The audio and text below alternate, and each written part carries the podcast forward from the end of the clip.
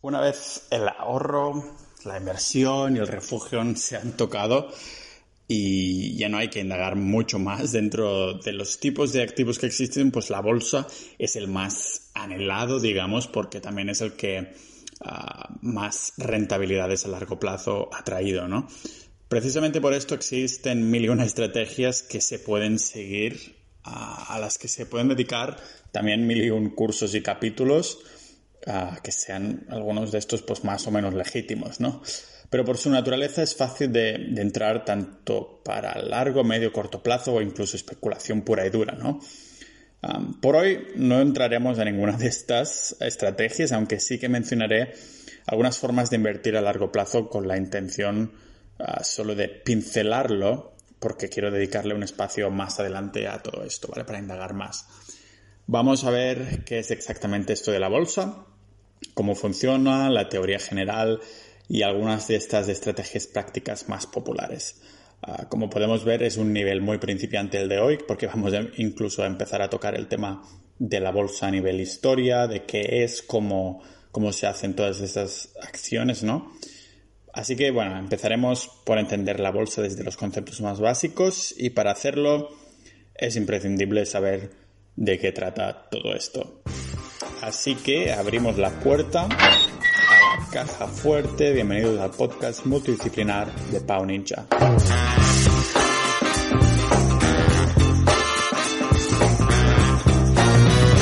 Así que, ¿cómo empezó todo esto de la bolsa y qué es actualmente? Pues en 1660 la compañía neerlandesa de las Indias Orientales tenía cientos de barcos para intercambiar oro, porcelana, especies y otros productos alrededor del mundo. Pero este tipo de, operaciones, lógicamente, no eran baratas, así que la empresa decidió pedir prestado dinero a los ciudadanos que se lo podían permitir, a cambio pues, de un interés de, de su inversión, claro. Esta práctica les permitió a la empresa pues, hacer viajes aún más largos, lucrativos y aumentar también la flota, el número de barcos que tenían. ¿Y esto en qué se tradujo? Pues en más rentabilidades tanto para ellos como para los inversores. Así que sin saberlo, esta compañía neerlandesa de las Indias Orientales creó la primera bolsa de valores. Desde entonces, pues las distintas ah, bolsas han ido cogiendo prestado dinero de los inversores para dar soporte a todo tipo de empresas, ¿no? Algunos ejemplos van mucho más allá que una empresa típica de barcos. Podrían ser canales de televisión en la actualidad, transporte, empresas eléctricas, hasta agua. De hecho, tengo un capítulo aquí con, Mario en el que hablamos de la inversión en fondos agua. Pero antes de ver cómo funciona todo esto, cómo aparecen estas compañías en la bolsa para, para que podamos invertir, pues imaginemos que eh, creamos una empresa de chucherías deliciosas y para el bien común vamos a imaginar que, hemos creado algo sano sin azúcares o aditivos, ¿vale? Antes que nada, la sociedad se anunciará a peces gordos con mucho dinero en el que, en el que invertir y si estos piensan que, meterse en este negocio es una buena idea, pues dejarán su dinero a la empresa mediante una OPV, que es una oferta pública de ventas. Son las, las iniciales, ¿vale? Digamos que esta OPV es una presalida en la bolsa. Eh, esto interesa tanto a las empresas pero como a los inversores porque haciéndolo limitado al público, pues entonces se recolecta más dinero para el negocio y a los inversores les puede interesar para comprar partes de la empresa a precio de risa. Precio de risa, vamos. Con esto se lanza la sociedad en la bolsa de valores de forma oficial, ¿vale? Pero pongamos que los inversores particulares ya pueden invertir en nuestra querida empresa porque ya está la bolsa, ya pueden meterse en nuestra empresa de chucherías porque les interesa, ¿vale? Pero ¿qué quiere decir esto exactamente de invertir en nuestra empresa de chucherías? Pues imagina que el mercado del pueblo en el que hay pescado, verdura, fruta y demás, ¿vale? Llenas la bolsa de la compra y te vas a casa con ingredientes pues, suficientes para hacer la cena. Ahora imagina que decides que quieres comprar una empresa, pero bueno, miras al bolsillo y no hay nada más que 100 euros. ¿Qué empresa vas a poder comprar con esto, no? Sabemos que bastante pocas. Pero en verdad, unas cuantas. Vale, no vas a poder comprarlas enteras, pero puedes comprar pequeñas partes a cambio de un interés en las rentabilidades de esta sociedad, lo mismo que hacía la compañía de las Indias Orientales, ¿vale? Pues aquellos interesados en una empresa comprarán acciones, entre comillas, que no es otra cosa que pequeñas partes de, de la empresa. Lo que acostumbra pasar es que a medida que la gente compra y compra estos trocitos de una sociedad, entonces su precio va subiendo y subiendo. Y sí, lo has adivinado. Si estos inversores deciden vender sus partes, entonces el precio baja y baja. Pues muchas veces con esto se crea un efecto de bola de nieve, ¿no? En el que si muchos empiezan a comprar acciones y el precio empieza a elevarse, entonces otros potenciales inversores creen ver potencial, compran más y se hincha el valor de esta empresa como un globo. De hecho, ah, si llegaras a tener un, un, porcentaje sustancial en una compañía, virtualmente podríamos tener algo que decir en las decisiones de esta, ¿no? Tal vez no, no habría sido uno de los fundadores, pero ya vendrías a ser uno de los principales accionistas. Es por eso que si una persona tiene más de un 50%, si tiene, por ejemplo, un 51% de algo, de una empresa, pues entonces es el mayor accionista, ¿vale? Pero para la mayoría de los mortales como nosotros esto es casi imposible porque incluso si tuviéramos varios millones para, para poner en una sola empresa, aparte de no ser la estrategia más inteligente en cuanto a riesgo, esto ya lo veremos porque hablaremos de diversificación, diversificación y por qué es tan importante, pues tampoco llegaríamos a cubrir ni un pequeño porcentaje para ser el dueño de unas de estas empresas que están en la bolsa, ¿vale? Solo se puede hacer de dos cosas en la bolsa, comprar y vender y una tercera que ahora veremos. El tema de comprar, pues esta inyección de, dinero por parte de los inversores externos a nuestra empresa de chuches nos ayuda a financiar nuevas ideas o iniciativas para hacer creer, uh, crecer perdón, aún más la, empresa.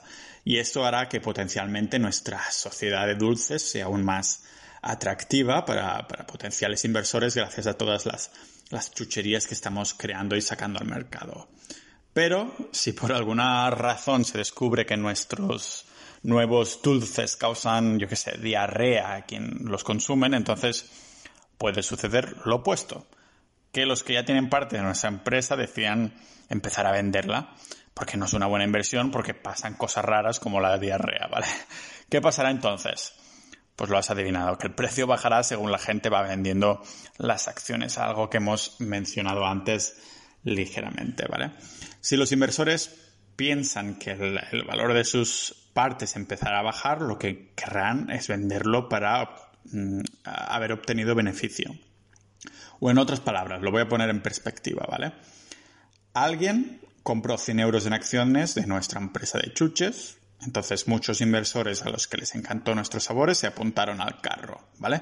Con tanta participación, pues esa persona de los 100 euros vio como esta cantidad que había comprado ahora valía 150 ah, gracias a que el precio ha ido subiendo y había tantos inversores. Tenemos 150, ¿vale? Pero entonces salió a la luz el problema de la diarrea de las chuches y muchos inversores empezaron a vender sus acciones, pensando que ya no era una buena empresa. Cuando esa persona vio que sus 150 euros ahora valían 130, entonces vendió sus acciones para terminar con 30 euros de beneficio sobre estos 100 euros iniciales que había invertido. Si hubiera decidido no vender y pasaron varias semanas, esos 130 ahora, por ejemplo, valdrían 95 porque habrían bajando, bajando, bajado, ¿vale? Y esta persona habría perdido 5 euros iniciales de estos, de estos, uh, perdón, 5 euros de estos 100 iniciales. Es por eso que cuando sale una noticia mala sobre alguna empresa, su valor en la bolsa empieza a bajar porque hay clientes que lo empiezan a ver como una mala inversión o simplemente porque saben que muchos venderán y, no quieren perder dinero, ¿vale? Pero esto suena más a especulación que, a inversión, como si pudiéramos predecir los, precios. Y la verdad es que hay varias estrategias mucho más seguras en todo esto de, de, comprar y vender en el momento adecuado. Más que nada porque nadie tiene una bola de cristal, menos los calvos como yo, que nos ayuda a, saber cuándo estamos comprando y vendiendo en el momento más óptimo para, nuestros ahorros. Así que déjame hablarte de la estrategia que yo, yo y muchos seguimos y en inglés, se, en inglés se conoce como buy and hold, que es una traducción de comprar y aguantar. Bueno, más bien comprar y aguantar es la traducción de buy and hold, ¿vale? Porque aquí acabamos de hablar de comprar y de vender. Pero aquí la tercera opción que puedes hacer a la, bolsa y es aguantar para siempre. para explicar esto rápidamente necesitamos entender que hay dos maneras de gestionar nuestras acciones de empresas, nuestras partes de empresas que estamos comprando. Por un lado tenemos la gestión activa que intenta, bueno, es más que nada intentar predecir el valor de una o varias empresas en un periodo de tiempo relativamente corto. Y por otro lado tenemos la gestión pasiva que es comprar, seguir comprando, mantener y olvidarse. Por eso se llama pasiva, porque no lo tocamos, ¿vale? Compramos y nos olvidamos. Y es que la mayoría de las personas que empiezan a invertir se piensan que la bolsa es solo comprar cuando el valor está bajo y vender cuando ha subido, olvidándose de mantener para siempre, digamos. Esto de aguantar unas o varias empresas que hemos comprado, pues lo, incorporo como una tercera acción, aparte de comprar y vender, que se puede hacer en la bolsa porque básicamente cuando nos muramos, espero que de viejos, aparte de dinero en el banco, también podemos dejar herencia en acciones de bolsa y eso es, a lo que aspiro yo. Y sé que suena dramático, pero siempre he dicho que estos ejemplos extremos es cuando se ven mejor las cosas, ¿vale? ¿Por qué querríamos morir con acciones en, en cartera? Pues bien, si tenemos esta cantidad de acciones a largo plazo, a largo del tiempo, y, estas van subiendo de valor, pues básicamente nos podemos pagar un sueldo cada año de lo que vamos vendiendo. Este es el atractivo de la, de la bolsa para muchos, ¿vale? O sea que una persona que invierta seriamente a largo plazo puede potencialmente vivir de la bolsa. Por esto la mayoría de inversores deciden hacer eso de no vender nunca, ¿vale? El motivo es Ah, principalmente pues de sentido común. Queremos invertir y no especular. Y si de pronto el valor de nuestras acciones baja, solo por, mm, perderemos dinero si vendemos, ¿vale? Únicamente si vendemos perdemos el dinero porque podría ser que volvieran a subir. Pero esto no solo hipótesis de sentido común, también hay un componente científico y matemático detrás, ¿vale? No es porque lo digo yo o lo digan muchos otros. Podría ser que en un periodo de menos de un año, una estrategia mucho más activa, de gestión activa, de predicción, entre comillas, pues sobrepasara la activa a modo de, pues, inesperadamente o por sorpresa, ¿vale? De casualidad, vamos. Pero hay montones de estudios y papers que demuestran que a largo plazo la gestión activa pasa la pasiva, ¿vale? Y cuando es sobrepasada, no estamos hablando de casualidad o de pequeños casos. De hecho, sucede en más del 90% de los casos. O sea que aquellos inversores que invirtieron en bolsa y se olvidaron de ello porque querían o porque realmente no se acordaron que, habían hecho estas inversiones, vieron una rentabilidad media de, cada año que superaba a aquellos que gestionan la bolsa de forma activa. Vamos, que, parece que de las maneras que hay de gestionar nuestras compras en la bolsa, si vamos a largo plazo, acabamos de encontrar ahora mismo con esto una estrategia de gestión ganadora. Una estrategia que además es aburrida, a más no poder, porque es comprar y olvidarnos, pero es ganadora, eso es lo único que nos importa, ¿vale? Porque todo esto suena muy bien, pero antes de aprender cuáles acciones nos vamos a, preguntar, el dónde, es decir, dónde compro acciones de empresas. No es que haya muchas tiendas del barrio a, las que vayas a comprar acciones de empresas, ¿verdad? O sea, todo esto es exactamente lo que la compañía neerlandesa de las Islas Orientales hacía. La diferencia con la actualidad es que no tendremos que estar en una cafetería o un bar y esperar que venga el representante de la empresa para, para hacerlo, para comprarle partes de su empresa como inversores, ¿vale? Usaremos un broker. Ah, ¿Qué es esto? Pues vamos a verlo, porque si por ejemplo quisiéramos invertir en Zara y Pulver, Pull&Bear, depende de la pronunciación que quieras darle, localizaríamos la empresa, que en este caso es Inditex, ¿vale? Cotiza en la Bolsa de Valores Española, el IBEX 35, que son las 35 empresas más cotizadas de la Bolsa española, pero lo tendríamos difícil ah, intentando contactar con ah, su fundador, con Amancio Ortega, ¿vale? La mayoría no tenemos su teléfono, así que en vez de esto utilizamos un broker electrónico como representante, para decirlo así, que es el, organismo a quien le damos nuestro dinero y desde su plataforma decidimos dónde ubicar nuestra inversión, ¿vale? Ah, no, no, hace tanto tiempo que todo esto se hacía por teléfono en vez de nuestro ordenador. Por esto en la película como El Lobo de Wall Street sale Leonardo DiCaprio haciendo tantas llamadas, ¿no? Suerte que ahora tenemos internet. Pero del mismo modo, cuando queremos vender nuestra inversión, lo podemos hacer de forma instantánea y online a través de, de un broker, un broker o para comprar también, ¿vale? Digamos que se trata de un intermediario necesario, porque los intermediarios tienen esa mala fama, pero hay muchísimos intermediarios que son necesarios. A mí me gusta ir a la tienda a comprar comida y que haya un, intermediario, que la tienda me haga de intermediario, intermediario para tenerlo cerca de casa, ¿vale?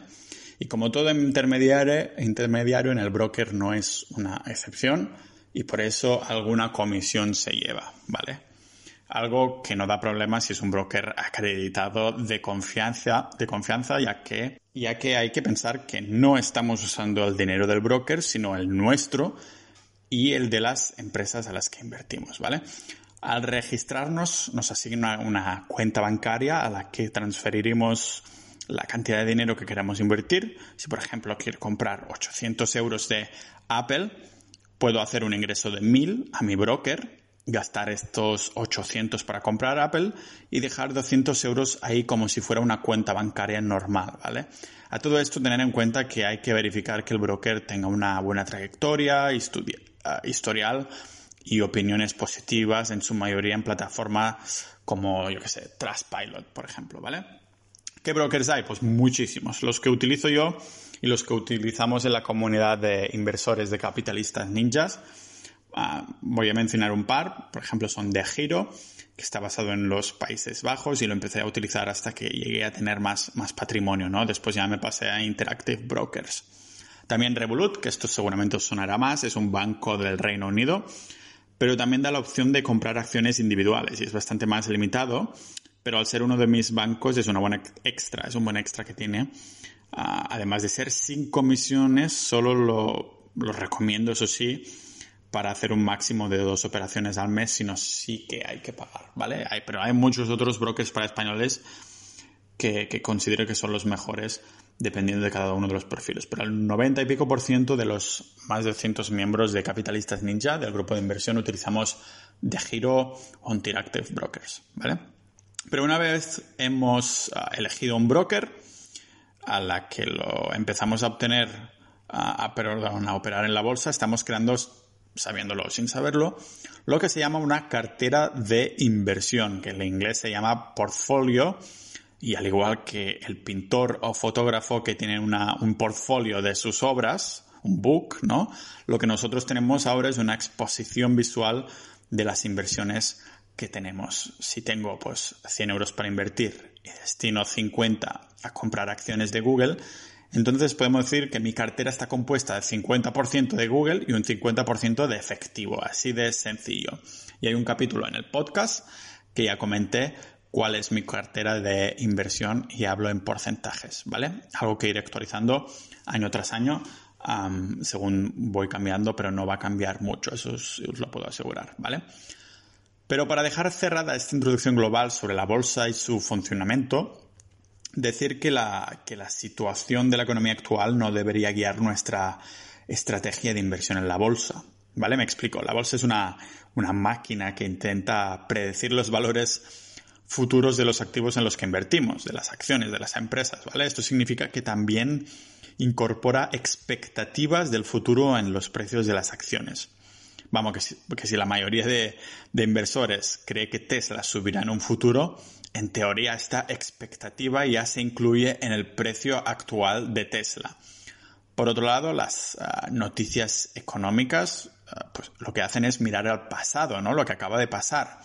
Aquellos eventos que han sucedido recientemente, hace unos segundos, o hace unos minutos, o incluso hace mucho tiempo. Y es común que, veamos malas noticias sobre, sobre ello, que sea, pérdidas de trabajo o catástrofes naturales y que nos preocupemos del impacto de la economía actual para nuestras inversiones. Pero hay que recordar que los mercados globales, la bolsa, no es la economía ni viceversa, ¿vale? Una muestra de esto lo podemos ver en la pandemia del 2020 porque se anunciaron 6,4 1,6 millones de desempleados en Estados Unidos y aún así la bolsa siguió subiendo y recuperando terreno como si no hubiera mañana, ¿vale? Esto sucede porque los inversores, como digo, estaban ya prediciendo una recuperación y eran optimistas de cara al futuro próximo. Por eso los precios subían, ¿vale? Ah, por esto no dejaban de invertir. Vamos, que la bolsa de valores es una máquina que ya incluye estas expectativas de los que invierten en ellos, ¿vale? ¿Cuáles son las acciones que deberíamos comprar para invertir? Ah, aquí está el kit de la cuestión, ojalá nos lo pudieran decir. Y esto, lógicamente, lo vamos a ver próximamente.